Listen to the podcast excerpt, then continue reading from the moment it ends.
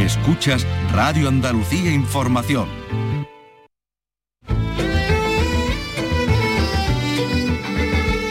Andalucía es cultura. Con Maite Chacón. Radio Andalucía Información.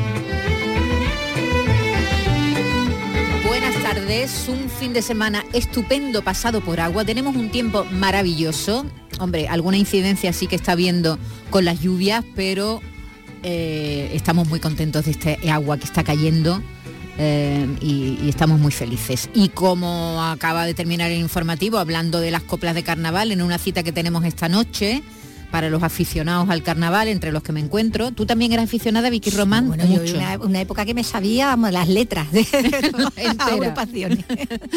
Y pero pero bueno, nosotros que somos las niñas de cultura, tenemos una cita mañana porque se entregan los premios Goya del cine español en una ceremonia presentada por Ana Belén y los Avis que se celebra por primera vez en Valladolid, una ciudad que se ha blindado ante la sospecha de que las tractoradas puedan boicotear la ceremonia. Ha circulado por, entre en algún grupo de WhatsApp no vais a llegar a la fiesta, amenazan con no vaya a llegar a la fiesta. Bueno, el alcalde de la ciudad ha asegurado en una emisora de radio que las fuerzas de seguridad han tomado las medidas oportunas para que la gala se celebre con total normalidad, que los invitados puedan acceder, que el público también, que las estrellas lleguen, que los cabezones ya estarán allí, en fin, todo, que todo esté bien. Nosotros estaremos pendientes, sobre todo, sobre todo, de las 21 nominaciones que de una u otra manera tienen que ver con Andalucía. Por ejemplo, te estoy llamando locamente. Venga, que ya estamos todos. Sonreí.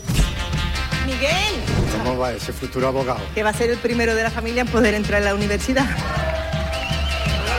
¡Vamos! ¡No está soltando aceite que se va a caer la no! Se estaba riendo de ti. Con todos ustedes para 2000.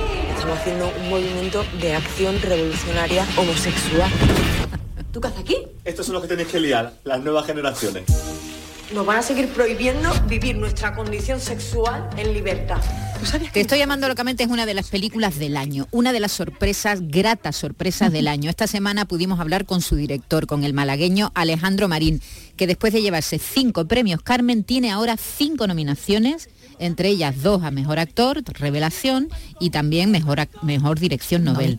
Ah, ah, es una de las cuestiones, ¿verdad?, que de la que estamos más pendientes porque de que bueno que pueda repetir no el Como éxito los de Carmen. eh, los Carmen. Yo lo de la dirección Nobel yo lo, lo veo lo veo Sí, lo de la dirección novel, ahí yo creo que tiene posibilidades eh, y bueno, habrá que ver, habrá Sí, que sí. ver qué es lo que es lo que pasa mañana, pero tiene cinco min- nominaciones, todo un éxito para una película de bajo presupuesto, eh, con actores, muchos de ellos debutantes, como la Dani, por ejemplo, sí. que podría ser el, el primer actor no binario en ganar un Goya.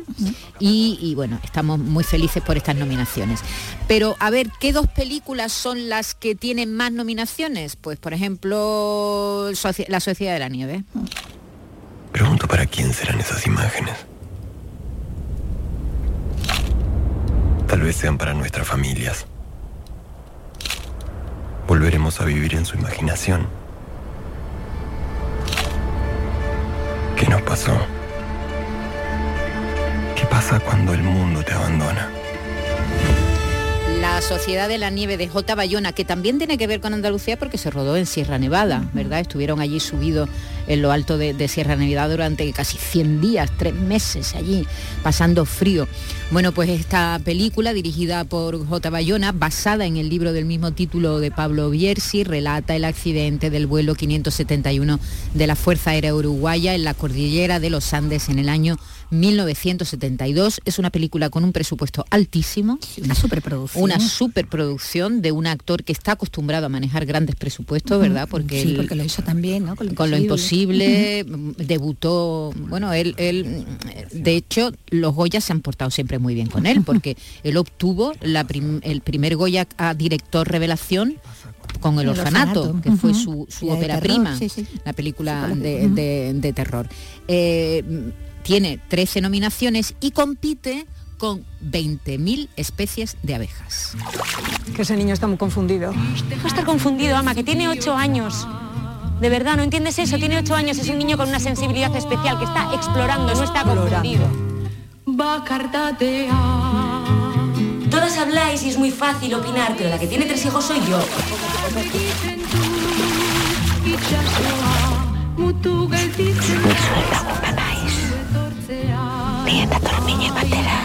La transexualidad. Porque además, antes hablábamos de la Dani, que podría ser el act- primer actor no, No binario, binario, en, en- en tener un Goya, en ganar un Goya, y aquí estamos hablando de la transexualidad en la infancia. Infantil, Sí, sí, eh, eh, habla del coco, de este niño que no se siente niño, que se siente niña. Y, y la reacción que tiene la familia, ¿no? Es una película de Estíbaliz Urresola Solaguren, eh, que tiene 15 nominaciones, la película más nominada, que viene de triunfar en Berlín. internacionales, sí. Claro, Sofía Otero, la niña protagonista, se llevó allí el premio a mejor actriz. Eh, aquí no puede estar nominada porque la, la- No sé, ya se puso un límite de edad. Exactamente, hace unos años. Después de, de Panegre. Exactamente. Porque ganaron los niños. Los niños. Y, y a Y partir de ahí niña. dijeron que se acabó de Se ganar acabaron. niños. Porque que, que- no vaya a competir Claro, que, directamente. a- a- ¿qué, qué director decía que, no- que los niños y Hitchcock. los Hitchcock, ¿no? Hitchcock Decía que que, no los niños y los animales te roban los planos, ¿no? Claro, claro, no, no, que no quería rodar ni con, con ni otro. con niños ni con, ni con animales. Bueno, pues Sofía Otero podría haber estado nominada, no lo está porque se lo impide la- las normas de, de la Academia de Cine Español, pero eh, estamos hablando de la película que tiene más nominaciones. Hay otra película que tiene producción de Andalucía, está rodada en Granada y está basada además en un libro de una sevillana, de Sara Mesas. Eh, se llama eh, Un amor, un amor. Eh, se rodó- de Coixet. La de Isabel, dirigida por Isabel Coixet. Y eh, otra, diremos, noticia muy importante de esta gala es la vuelta al cine de Víctor Erice con cerrar los ojos. Max, arranca. Se llamaba Julio Arenas y era actor, uno de los más admirados y queridos del cine español. Desapareció de la noche a la mañana, un día de hace 22 años, cuando estaba rodando una película. Sigue. Me alegra muchísimo que haya aceptado participar en el programa. Nos costó Dios y ayuda a encontrarle hasta que supimos que ya no vivía en Madrid. Yo escribí el papel pensando en Julio. Nunca hemos hablado tú y yo de lo que pasó. Leí que en el último viaje que hizo en coche alguien le vio y que iba acompañado. Me quedé sin mi mejor amigo, pero también sin película. Algunos pensaron que a Julio le dio un pronto, una especie de ataque. Cerrar los ojos también tiene muchas nominaciones, 11 nominaciones. Eh, es rodada esta película en Granada, eh, con producción Andaluza. Canal Sur. Cine dentro del cine. ¿no? Exactamente. Y- películas sí, de- sí, sí. Y habla del cine, efectivamente. De- de- es- habla de la historia de un actor que desaparece, un actor de mucha fama, eh, que en los años 50, 50 y tantos desaparece y eh, ahora en la actualidad pues hay alguien que, que lo busca, ¿no? Un programa de Están televisión. documentándolo, exactamente. Exactamente, un programa de televisión que busca que busca este actor. Y ahí pues nuestras esperanzas están puestas en Manolo Solo. Sí, que está maravilloso. que está maravilloso el actor siempre. de Algeciras, que tiene una nominación eh, y que estamos muy, muy felices. 11 nominaciones tiene el eh, Cerrar los Ojos. Y otra película también rodada en Andalucía, en este caso, eh, El amor de Andrea. El amor de Andrea, la película de Manuel Martín Cuenca, eh, es- se rodó en Cádiz. También con un elenco mm, desconocido, ¿verdad? De actores prácticamente Sí, de- somos desconocidos. la chica y el niño, el hermano. También estaremos pendientes del amor de Andrea. En la sociedad romana podemos ver que era la familia el núcleo. Y en la familia hay una imagen que es el pater familias. El cabeza de familia, el pater familia, la persona que tú esperas que te proteja, tiene que ser leal a los que están por debajo suya.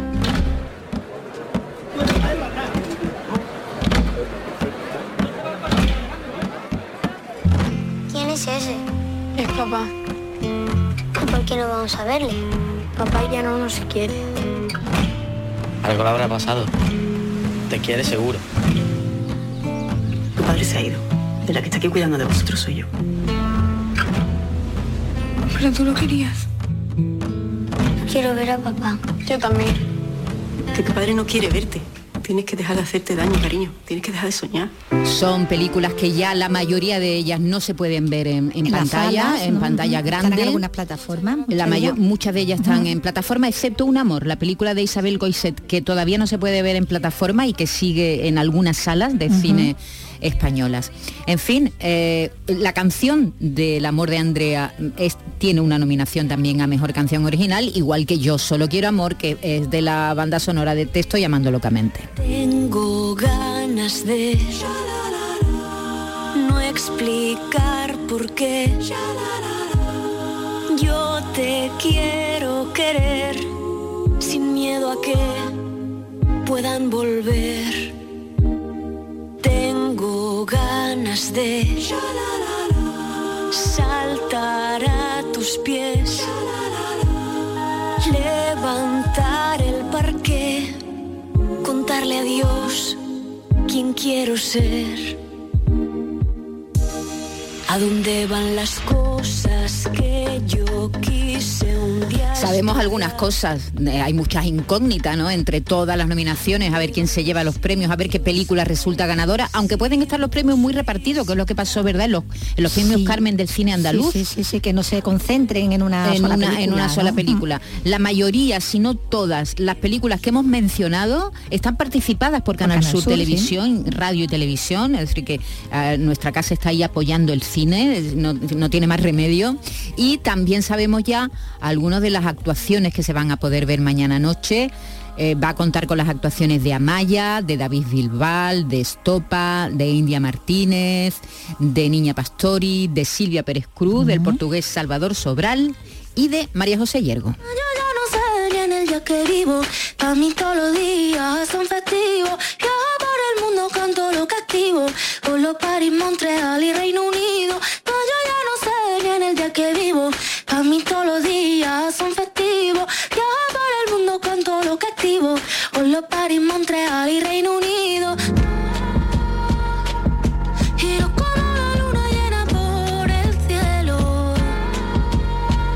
María José Yergo ya tiene un Goya por la canción Te espera el mar para la película Mediterráneo.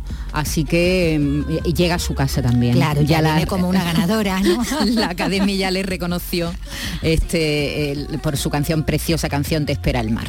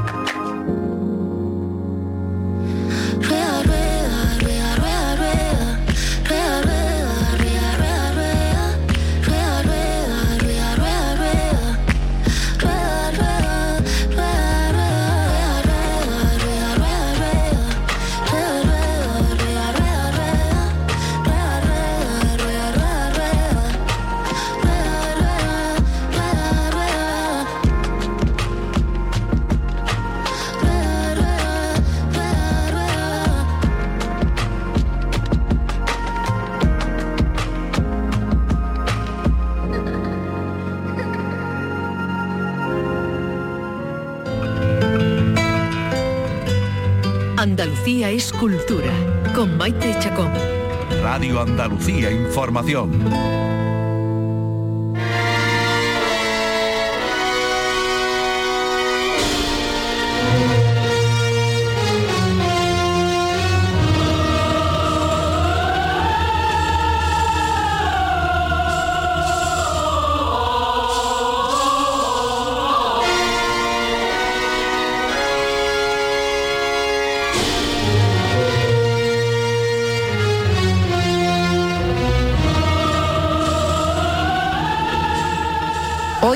A sumergir en el antiguo Egipto, una época que sigue levantando pasiones, no solo entre arqueólogos y estudiosos de una época apasionante del pasado, sino también entre creadores que siguen inspirándose en su cultura para contar historias. La novela La conjura del harén de Abraham Juárez eh, es de la novela del que vamos a hablar hoy.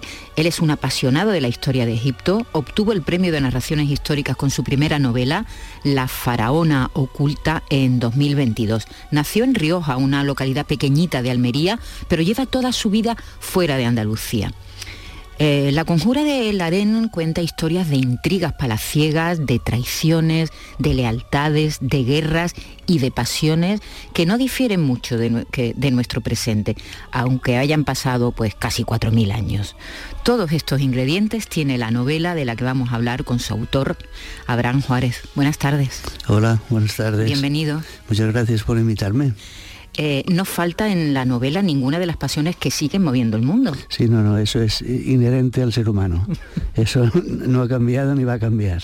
Estamos hablando de pasiones, de intrigas palaciegas, de, de bueno, de, de, las pasiones, como decimos, que mueven el mundo. Es su segunda novela, por lo menos la segunda novela publicada, y la primera, La faraona oculta, también estaba ambientada en el antiguo Egipto. ¿De dónde le surge esa pasión por ese periodo histórico? Bueno, yo era niño y leí la novela de Sinué el egipcio, que todavía hoy está considerada como la gran novela sobre Egipto, y descubrí un mundo nuevo. A partir de ahí siempre me ha interesado la cultura egipcia, he estudiado mucho y entonces, bueno, decidí escribir mi primera novela justamente ambientada en el mismo periodo de Sinué. Se habla de los mismos personajes, Nefertiti, Tutankamón y todo, toda esta gente. Y bueno, empezó siendo un pasatiempo cuando me jubilé. Pero a medida que tomaba forma la novela, digo, bueno, pues a lo mejor se podría publicar. La presenté a un concurso y ganó ganó, se publicó y a partir de ahí, porque usted ha trabajado en la banca muchos años, ¿no? Toda su vida. Hasta desde los 18 años hasta los 63, que, me jubilé. que se jubiló. Y pero lo que pasa es que Egipto siempre estaba ahí y también la escritura desde siempre ha escrito. A ver, sinceramente yo no me veía capaz de escribir una novela, sinceramente. Hace unos 20 años escribí unos folios que están en la, en la novela que ni siquiera eran el principio de la novela. Esos folios ahora están en el capítulo 20. Y se quedaron allí, porque en, aquel momento yo no tenía ni tiempo ni tenía la cabeza lo suficientemente clara como para decir voy, voy a abordar el trabajo de un libro. Y al jubilarme retomé aquellos folios y empecé a escribir, pero sin saber dónde iba a llegar. Pero como he dicho, a medida que tomaba forma, pensé, pues a lo mejor es digna de publicarse. Y mi aspiración simplemente era esa, publicar. Lo mandé a la editorial porque me dijeron la única forma de que te leamos es presentarla al concurso, si no está descartada la novela. La presenté y bueno, y ganó estamos hablando de, la primera la novela. Faraona oculta. La, faraona oculta. Ahora vuelve a un periodo que difiere mucho del periodo donde se desarrolla la, la eh, faraona 170 años después. Ah, bueno, estamos hablando del mismo periodo histórico, Ramsés III, que se puede considerar el último soberano, diremos, destacado del nuevo imperio de Egipto, ¿no? Efectivamente, eh, a él se le llama el último gran faraón porque a partir de su sucesor, Ramsés IV, ya Egipto pierde importancia política y él fue el último grande. Yo si tuviera que hacer una escala de faraones importantes, lo colocaría entre los diez primeros. En total hubo 285. Para mí está entre los diez primeros. Eh, estamos hablando de un periodo convulso porque Egipto está, eh, bueno, como pasa con los imperios, ¿no?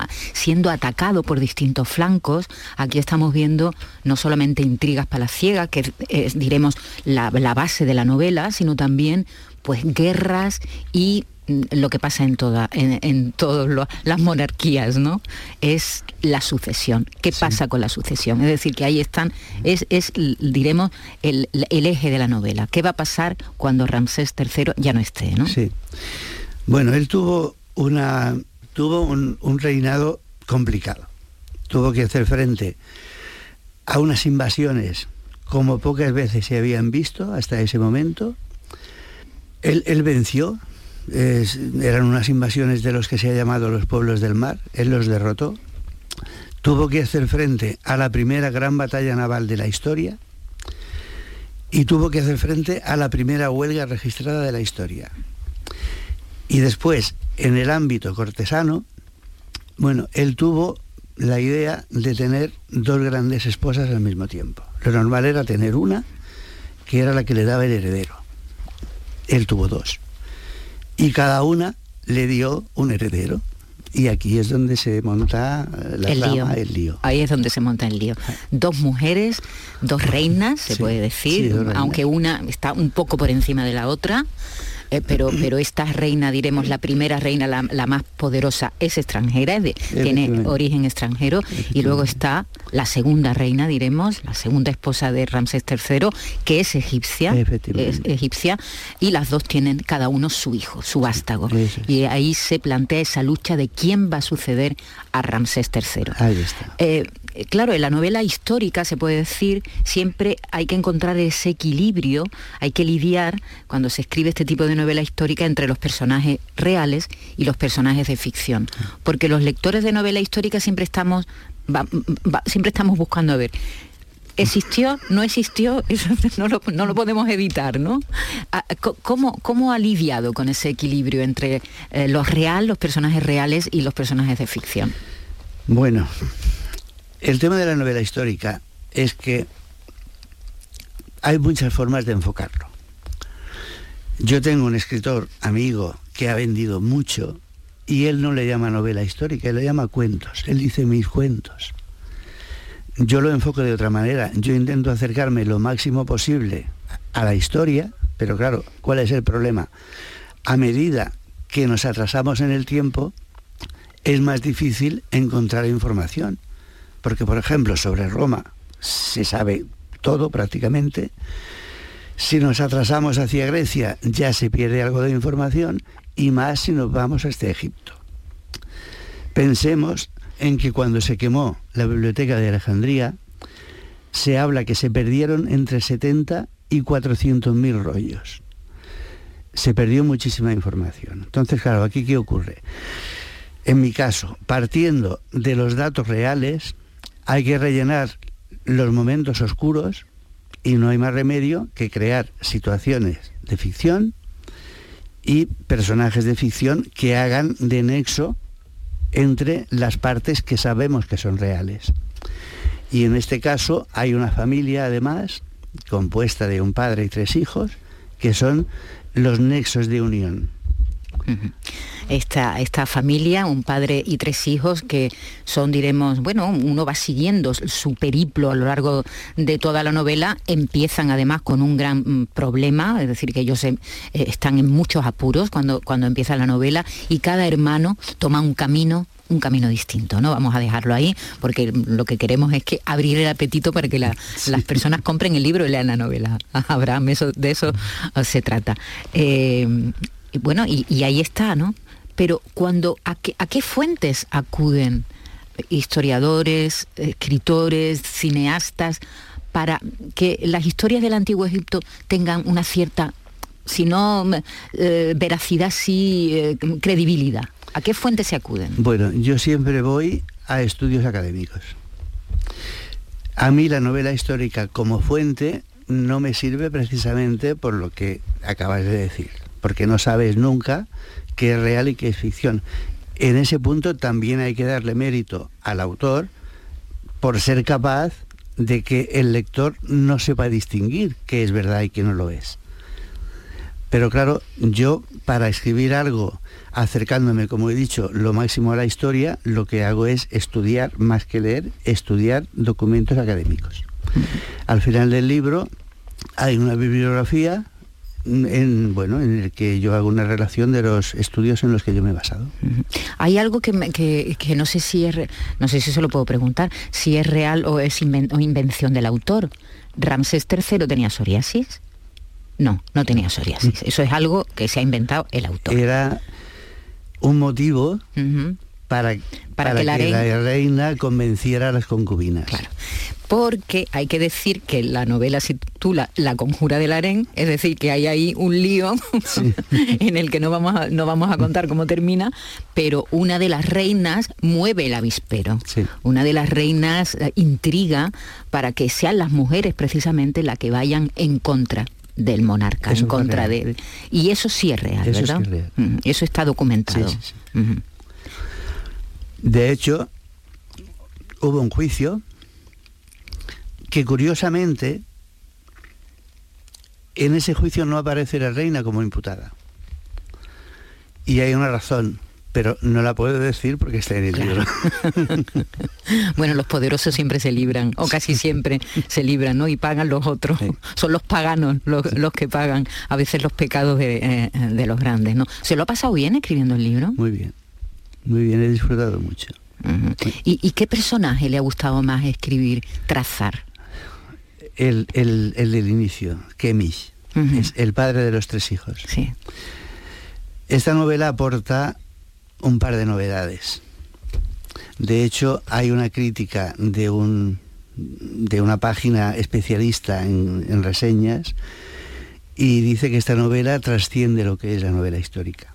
Aquí hay dos novedades que son, por una parte, dos narradores, normalmente en la novela hay un solo narrador, pero este señor, el Kemish, el padre de los tres hijos, yo consideré que tenía que hablar en primera persona. Eh, Sí, sí, porque la novela efectivamente tiene dos narradores, un, un narrador que lo ve todo desde El arriba, omnisciente, el omnisciente, y hay algunos capítulos en los que el propio Kemish es el que relata lo que está sucediendo. sí. Entonces, claro, él habla de su drama personal y de lo que está sufriendo viendo la vida de sus hijos.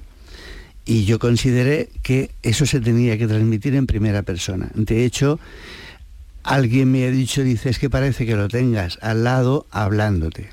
Eso para mí es un gran logro.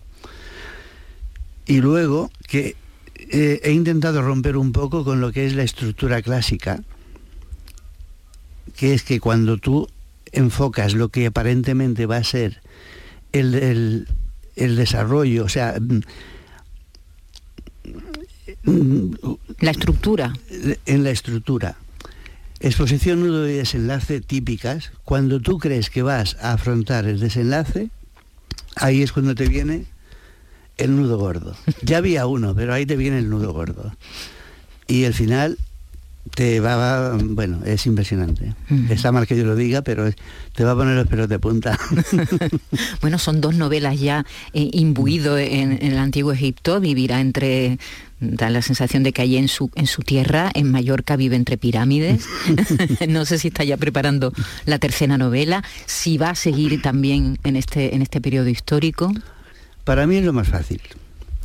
Estaba acariciando la idea de escribir sobre el siglo II después de Cristo, o sea, nos iríamos mil- 1200 años después. Pero claro, ¿eso qué implicaría? Se tendría que imbuirme en la cultura romana. Y yo ya no tengo edad para... Para empezar a No, estudiar un periodo tan, tan complicado. Entonces lo más cómodo para mí es continuar con Egipto.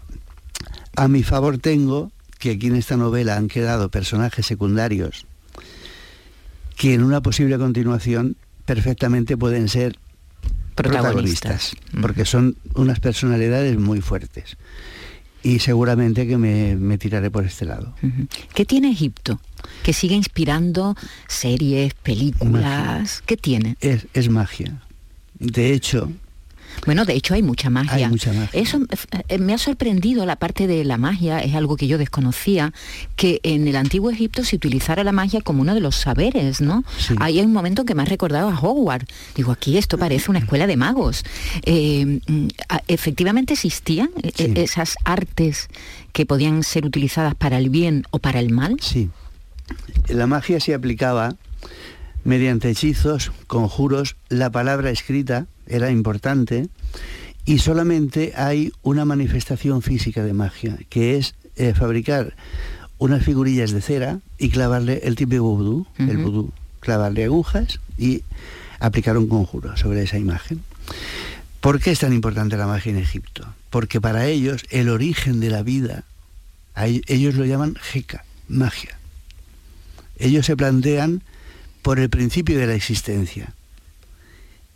Y, dicen, bueno, es que eh, hablan de un mar que ellos llaman Nun, de ese mar surge una colina a la que llaman Geb, de esa colina surge Ra, que es el, dios. dios sol, y luego dicen, bueno, pero ese mar primigenio, ¿quién lo crea? Solución, respuesta, Heka, magia. Por eso es tan importante para ellos. Para ellos la, magia, es decir que, bueno, todo, todo su cosmología, diremos, ¿no? Parte de, de, la magia. Sí. Eh, eh, es una de las historias sorprendentes que ocurren dentro del libro porque uno de los chicos es un estudioso, uno de los hijos de, de del que hablábamos, es un intelectual, diremos, ¿no? Y, entra por ahí, por ese camino de los papiros, que son tan, tan importantes, eran, eran personajes muy importantes los escribanos en el antiguo Egipto. Sí, era bueno. Eran privilegiados. Tenían un aprendizaje muy duro, que incluso agradecían el maltrato físico porque eh, nosotros diríamos la letra con sangre entra. Ellos ya tenían esta mentalidad y bueno, se aplicaban y eran, eran privilegiados. Algunos llegaban a sacerdotes, otros no, pero bueno, eran pues eso, e-, elegidos. Bueno, pues todas estas historias mezcladas, sobre todo eh, de fondo, esta intriga eh, de la sucesión que por cierto sigue estando de actualidad, porque hay muchas ficciones, entre ellas una serie que se llama Association, de un gran magnate de la industria del audiovisual en Estados Unidos, que cuenta un poco lo mismo, ¿eh? miles de años después. ¿Quién va a suceder quién va a suceder al rey, quién va a, suceder al presidente de la compañía. Bueno, pues de todas estas intrigas habla la conjura del harén, con dos mujeres muy potentes también eh, de protagonistas y, acompañando esta historia de Ramsés III, el último gran emperador. Eh, eh, faraón que tuvo Egipto. Abraham Juárez, muchas gracias por acompañarnos esta tarde. A vosotros por invitarme. Andalucía es cultura, con Maite Chacón. Radio Andalucía Información.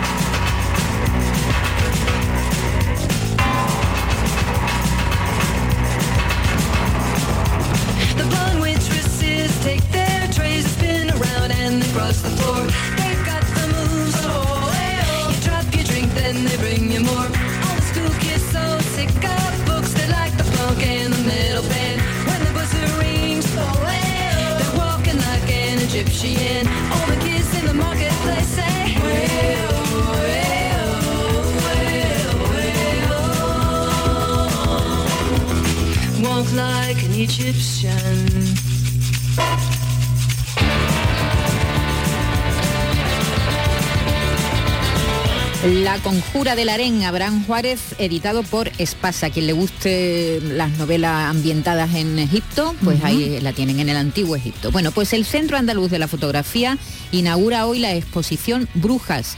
Es una exposición de fotografía y, además es de la documentalista y fotógrafa Judith Pratt. Hoy viernes a las 8 de la tarde se inaugura. La muestra recoge su visión sobre la caza de brujas que vivió Aragón entre los siglos XV y XVIII.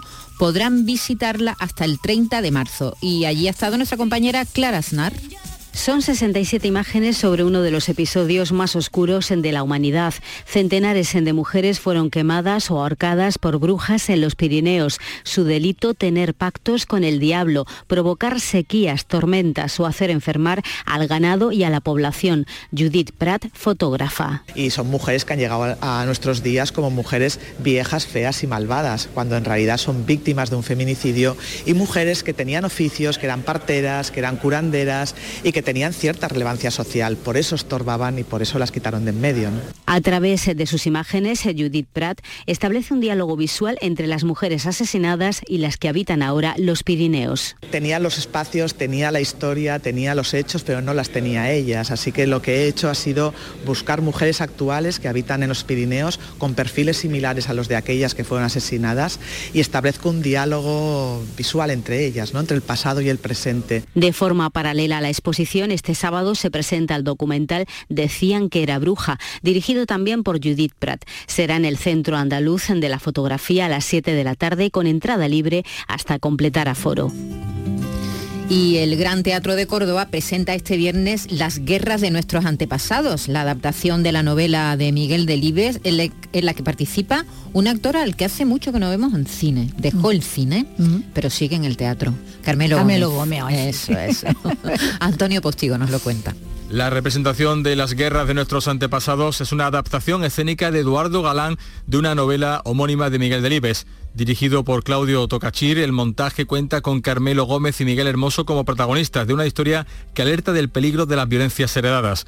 Publicada en 1975, la obra del autor vallesoletano se desarrolla en un lejano 1961 en el Sanatorio Penitenciario de Navafría. Allí, Pacífico Pérez, el personaje encarnado por Carmelo Gómez, enfermo de tuberculosis y acusado de asesinato, mantiene varias entrevistas con el psiquiatra del penal, el doctor Burgueño, interpretado por Miguel Hermoso, y con el fin de ayudarle le convence para que le hable de su vida y de sus circunstancias. Desde el nombre del protagonista hasta el final terrible de la obra, Delibes defiende a lo largo de sus páginas la paz frente a la guerra y la no violencia como camino de vida. Pues son eh, actividades que pueden hacer este fin de semana en Andalucía.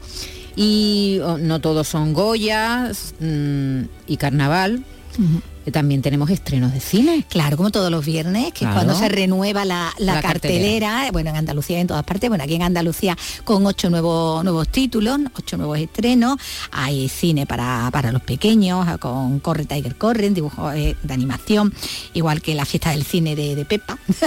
Pero bueno, mm, entre los estrenos eh, podemos empezar destacando eh, por la parte que tiene de, de- de española, ¿no? Eh, un- una producción en la que encontramos a Penélope Cruz que precisamente pensamos que podría estar Nominada nominada, a los- a los Oscar. para los Oscar, eh, porque es el donde encarna a la mujer de Enzo Ferrari.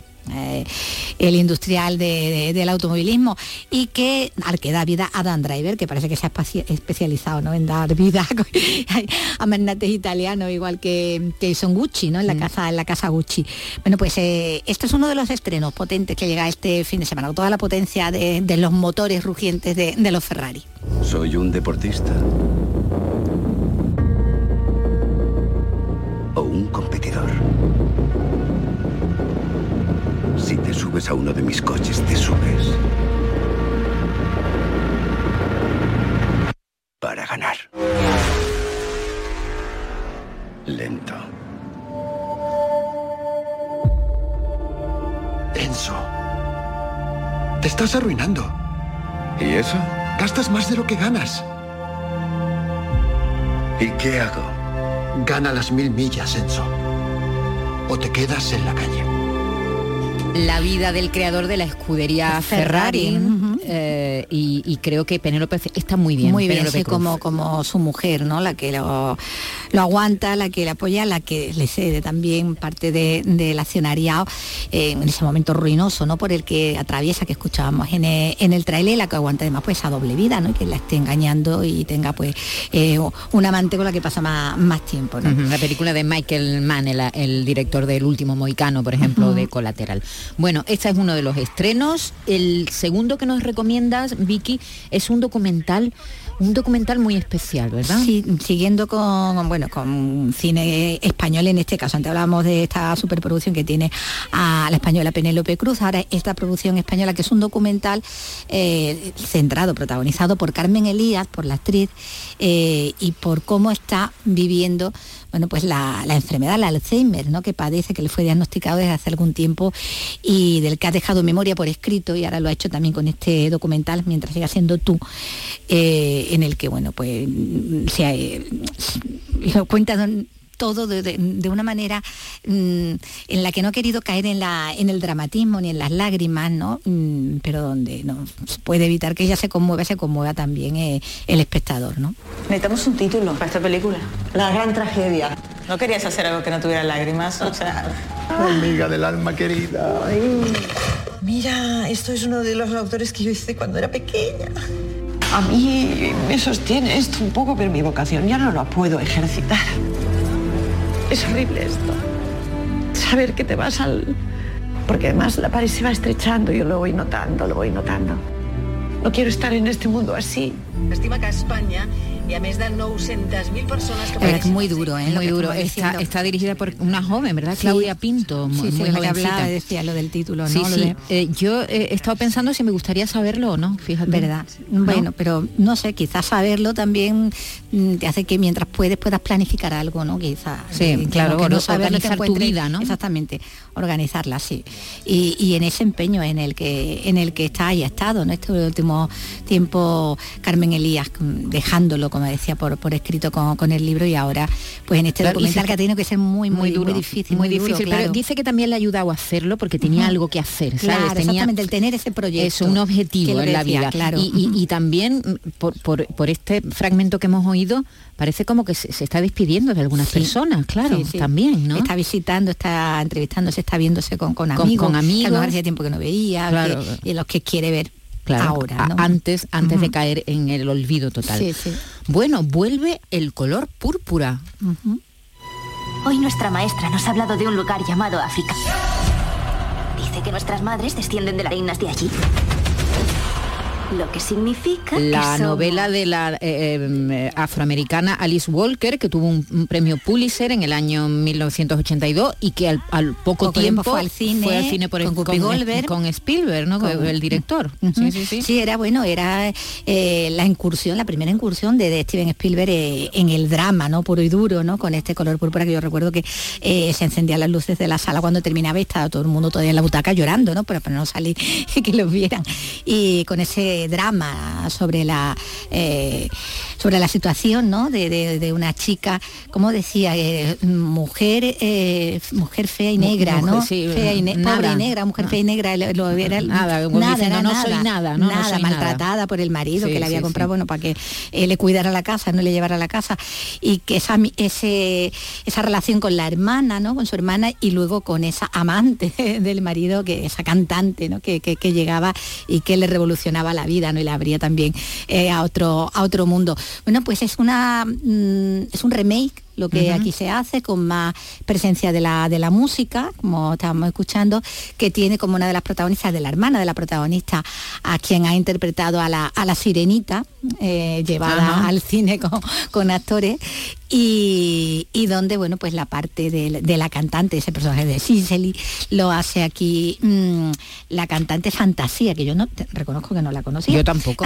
pero, pero bueno, que seguro que a partir de ahora pues será muy conocida también aquí en esta nueva versión de, del color púrpura que bueno, no puede cambiar la historia, o la historia es la que es, pero que sí que le, le hace ese cambio con, con el tema de la, de la música, ¿no? Que hay aquí más, Sí, más musical, Claro. ¿no? diremos.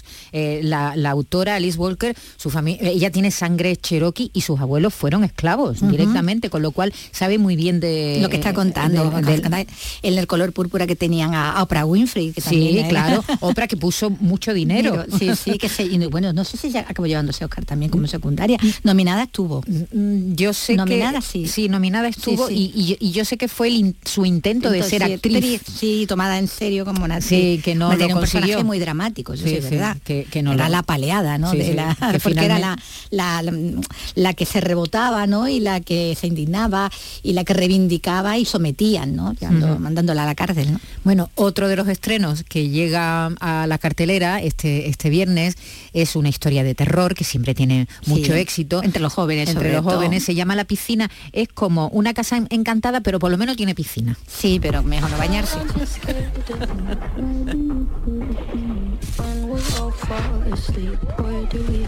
Me beso. No te creo. Cuando arreglamos la piscina. Nos dijeron que hacía unos 15 años que no se usaba. Tal vez no les gustarán las piscinas. Tendrá piraña esa piscina que tendrá Pero la piscina. Tiene, tiene, tiene cosas. Bueno, en el tráiler se ve, no, no es spoiler, pero ahí, ahí aparecen cosas que no son pirañas, ojalá. no, la verdad es que no da muchas ganas de, de bañarse esa, esa piscinita, no, no, para nada. De hacer una fiesta, invitar a los amigos. Hombre, si te quieres hacer de los amigos, pues igual sí. Pero no, no, no. Bueno, dicen que, la- que, eh, cuando tienes una casa con piscina se te llena de amigos. Claro, se te pegan todos, no todos vienen a saludarte, qué, qué amable. Bueno, pues esto es para, para que ya mm, dejen de hablarte para siempre. Película de terror, ya lo saben, hay para todos los gustos, desde mm, escuderías italianas famosas hasta mm, casas encantadas con piscina, pero con piscina y el remake este del color púrpura.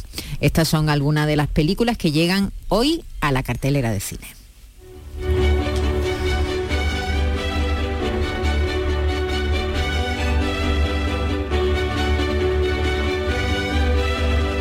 Y ya está aquí Diego Abollado. ¿Cómo estamos? Hola, ¿qué tal, Diego? ¿Cómo estamos? ¿Cómo está Bueno, el tráfico? Bueno, el tráfico. Ah, no hay- ya llegué, no hay ¿no? tráfico, todo. no hay tráfico. Está todo para- no colapsado. tráfico. Con la lluvia. Sí, pues, pero increíble, no te puedes Con la lluvia, imaginar. ¿no? ¿En Y- serio? Y, pe- y pequeñas lagunas como, la, Claro, como claro. la piscina la asesina piscina, que si te has sentido contando. como en la piscina. Sí, totalmente. Te va a salir algo debajo del Y agua. si vas por si vas por la acera te salpican porque Sí, está todo lleno de sí, charco sí. y si vas en, en coche pues tarda muchísimo y O sea, no casi una no odisea llega aquí, una ¿no? odisea auténtica vamos Pero ha llegado un día que llueve. Sí, y además yo, yo reconozco que a mí los días de lluvia así con cierta dificultad, sin que sea grave Sí, y no sí, pase sí. nada, me gustó mucho. Y a mí también. A mí me gustan muchísimo. No porque estemos faltos de ello, que lo estamos, Ah. sino que siempre me gusta. Sí, porque para su ánimo, se está Da una le gusta. intimidad, da una Eso. intimidad, da una intimidad, ¿verdad? Te Sí, pone, sí. a, uh, a mí me, me produce un estado. Sí, pero yo sí me quedo en casa, dentro. la- veo llover, eso quiere decir. La Ver lluvia, pero, llover pero no en la calle, no sufrirla en la calle. No, a mí no me importa un poco ¿A el ti no? sufrimiento. Ah, pues Después no. me seco. Tú has, ¿sabes? vi- tú has vivido en Inglaterra. Claro, pero en Inglaterra no llueve con tanta mala leche. Porque aquí Llueve llueve más con de agonía. seguido, más de seguido, pero aquí poquito. llueve con agonía. ¿eh? Cuando Mis llueve, amigos llueve. ingleses que vieron aquí. Pero porque llueve así, digo, ya por lo que, que quiere, tú qué crees. Claro. Lo mismo que cuando hay cielo, dicen, pero es que ese cielo azul, azul todo el rato, no hay ni una nube. Les parece hasta feo, claro. Porque un- es verdad que algunos A mí también me sensación de parece agobio. feo, a mí también me como una agobia cúpula. Esos días claro. y días y días y días de azul y azul y azul y azul. Sí. Total. Bueno, estamos muy contentos de que esté lloviendo. Esperemos que en el fin de semana sigan cayendo lluvias, sobre todo donde tiene que llover, que es en las cabeceras ahí de los ríos, para que eso llegue luego a los pantanos y se Ay, sí, llenen. pero que, que llueva de noche. Ojalá, Vicky, no tiene que llover. No, me tiene que llover de día y tiene de que noche. llover de día y de noche, no pasa y nada. eclipses. Y nos aguantamos los atascos y en todo. Bueno, venga, va. Venga. Y Diego Abollado nos trae hoy, como todos los viernes, una música eh, española, diremos, pero compuesta por extranjeros. ¿Qué Exacto, nos traes hoy? efectivamente. Pues mira, te traigo una, una obra que además aquí ya ni se han cortado en el nombre. Otra vez se ponen mm, Sinfonía de la Alhambra, Sinfonía Andaluza, Jota, Souvenir de, de España, de Aragón. Esta se llama Qué bien te ha quedado. España. Lo único que, claro, como es de un francés y además donde siempre ha tenido muchísimo éxito así en el extranjero, me imagino que se habrá quedado en España, porque tú sabes que la ñ no forma parte de España. de ¿Es lo que estamos oyendo ahí de fondo? A ver, a ver, a ver, A ver. súbemelo, súbemelo. Estamos ya, míralo, ya estamos en España. Mira qué bonito.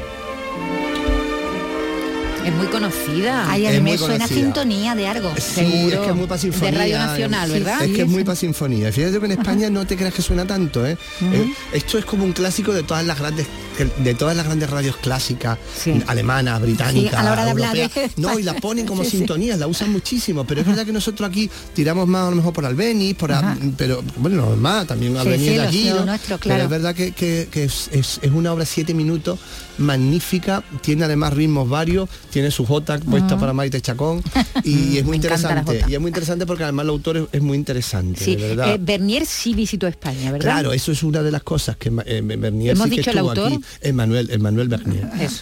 Eh, Xavier, Xavier. Xavier, Xavier, yo a Xavier. Bernier, me- es que yo sabía que tú con el francés me ibas a correr. No, si lo he dicho yo. Xavier, Xavier. eh, claro, fíjate, Xavier es muy gracioso, le gustaba mucho la música y, y era un niño prodigio muy, muy joven, pero su familia era una familia que decía, eso de músico no, tú estudias Derecho. Y él estudió Derecho. Y como buen chico de la media alta burguesía francesa, se puso a trabajar en un ministerio.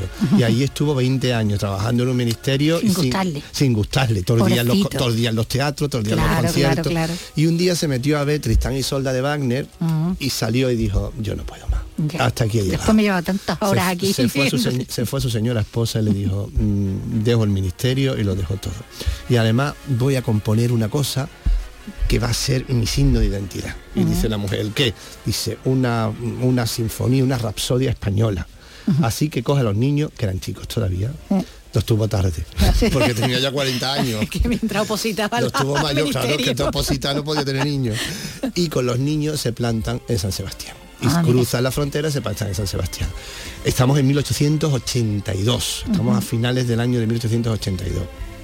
Pero después ya los niños se los deja al Haya, que tenían, como Sí, yo te digo, sí, no estaban hombre, mal. La, tenía la tata que se los lleva a territorio civilizado, que es Francia. Y, y, y, y Emmanuel y su señora ya empiezan un periplo ya por territorios menos civilizados, que es. España, donde llegan a, bueno, recorren España entera incluido Cádiz, por ejemplo, Sevilla, Granada, pero digo Cádiz porque él además es, además de componer esta obra tan interesante y tan bonita, era un magnífico escribidor de cartas. Era, de hecho, sus cartas están publicadas. Y entonces durante todo este viaje le va escribiendo a todos sus amigos cartas y le va hablando de la impresión De que, tiene, de lo que está viendo. Y realmente eh, cuando, cuando lees esas cartas demuestra de verdad mucho conocimiento y mucho entusiasmo por la música española y por la propia cultura española. Porque tú sabes que muchos las cartas además que eran, hoy hemos comido nada más que ajos, el camino estaba infame, los señores no tienen dientes, cosas así. Que también era verdad, por otro lado, ¿eh? pero bueno. Pero, Sí, este no él- se fijaba solo en Este eso. se fija en lo Él bueno. tenía, tenía buen rollito con España. Buen rollito y se lo pasó Y era, y era divertido, era un señor divertido. Tremendamente divertido. Y además las cartas son muy divertidas y hay una, desde Cádiz le escribe a un, a un famosísimo director que va a ser el que va a estrenar precisamente esa sinfonía española que todavía no está y le dice, yo voy a, yo tengo ideas, no te puedes imaginar, voy a componer algo que va a, no es que vaya a bailar París entero, es que tú le vas a tener, vas a tener que coger al concertino, que sabéis que es el primer violín, el que es el segundo director de la orquesta, vas a coger al concertino y te vas a poner a bailar con él de la marcha que va a tener esto. Y mira, mira, mira, no estaba equivocado, ¿eh?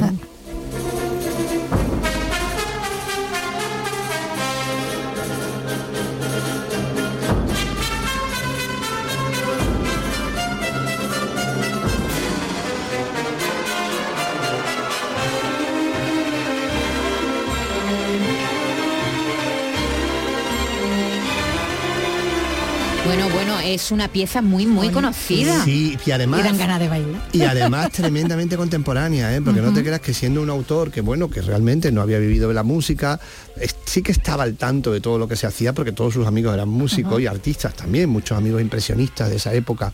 Y es una música que, claro, para- por algo le gustaba Wagner también, aunque no tenga nada que ver con Wagner, pero sí esa, esa manera de orquestar rica, esos matices ya un tanto que nos estamos metiendo en una música contemporánea, lo sabe llevar muy bien a, a- a- a este territorio de la música española. Yo de verdad es que me encanta y lo recomiendo que, se- que y además es que es optimista además. Sí, sí, sí. Falla decía, bonita. Falla decía que era una de las mejores piezas que se habían, que se habían bueno, orquestado, que se habían hecho con música española, especialmente la Jota. Qué bonito. Qué bonito, es alucinante, ¿verdad? Que lo haya compuesto una persona. Bueno, él sí que se empapó, porque otros eh, compositores de los que hablamos aquí eh, conocían España, no, o conocían claro. España de, De oídas. Claro, y él, sin Por embargo, otro, pasó un tiempo otro. grande, Claro, largo. cogían, cogían las partituras que estaban publicadas, unas, castañe- unas castañuelitas que sabían Que- ellos muy que- bien. que- que las llamaban que que además son castañuelas Sí, con sí. sonido de crótalos, que no tienen nada que ver con las castañuelas nuestras, son como pa, pa, pa, pa, como Sí, no es la impacto. claro, no tiene ese impacto, no tiene, no se tocan, Sí, como sí, sí. no son lucerotena precisamente. Sí, sí. tocándola. Oye, eh, eh, he leído que Mahler dijo de esta composición que era el inicio de la música moderna. Claro, claro, ve, te lo, estaba diciendo. diciendo de No la- sí, tú- de te la lo, te lo tiene que decir Mahler para que te lo Te creas. lo creas, te lo había dicho Diego Gollado y ella nada. Nada. Ay, male. Male, ay, male. Ay, ay, male.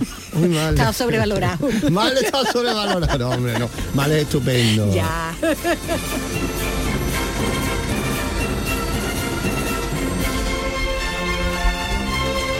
Ahí está la ya, venga, a bailar. Es que ya no decimos eso, eso lo decían nuestras madres y nuestras abuelas. Se me está poniendo el cuerpo de, De jota. eso es ya no verdad. sé. Yo, tú- O tus hijos no lo Chuslampreave, dicen. ¿a o que no? Chuslampreave Claro. cuando decía vamos a bailar una jota, que eso es muy nuestro. Claro. Nada de baile agarrado. Pero lo del cuerpo de Jota, yo no me imagino ningún adolescente ahora diciéndole, bro, se me está poniendo el cuerpo de Jota. Para nada. No, pero fíjate cómo es el cuerpo de Jota, mira. Míralo, míralo, míralo. Yo estoy viendo ya el directo y el concertino. ¿A que sí? Yo creo que el directo, yo creo que el directo del concertino al final. Al final había temita.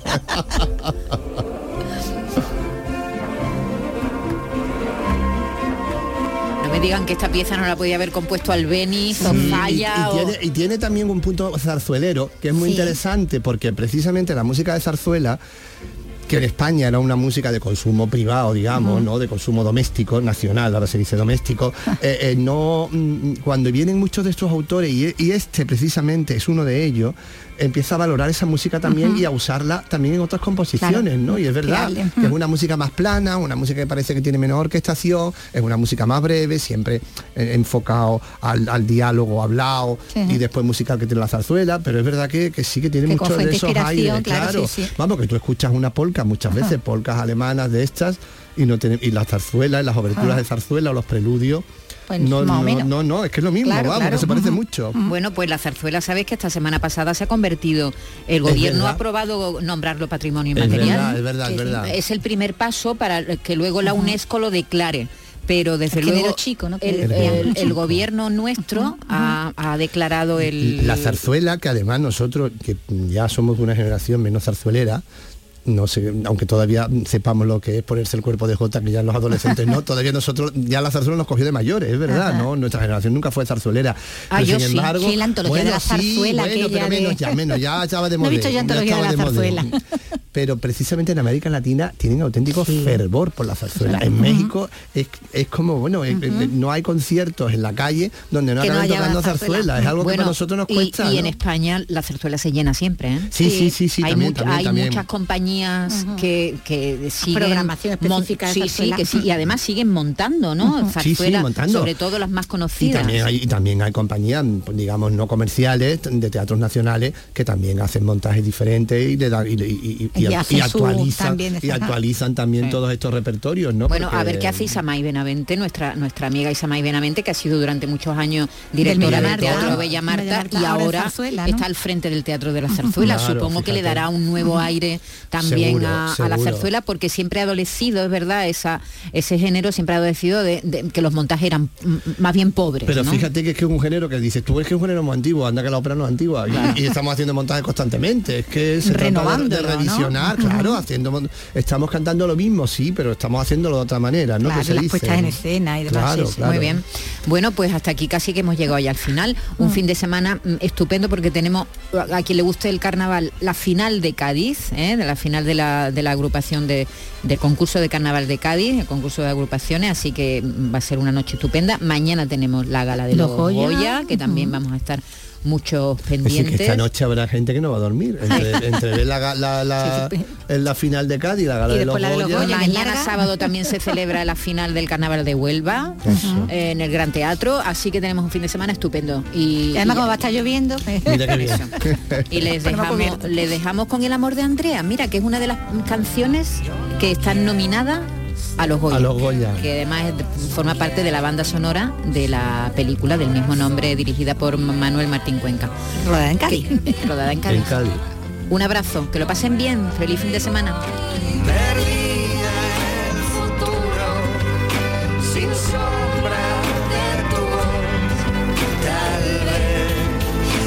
sin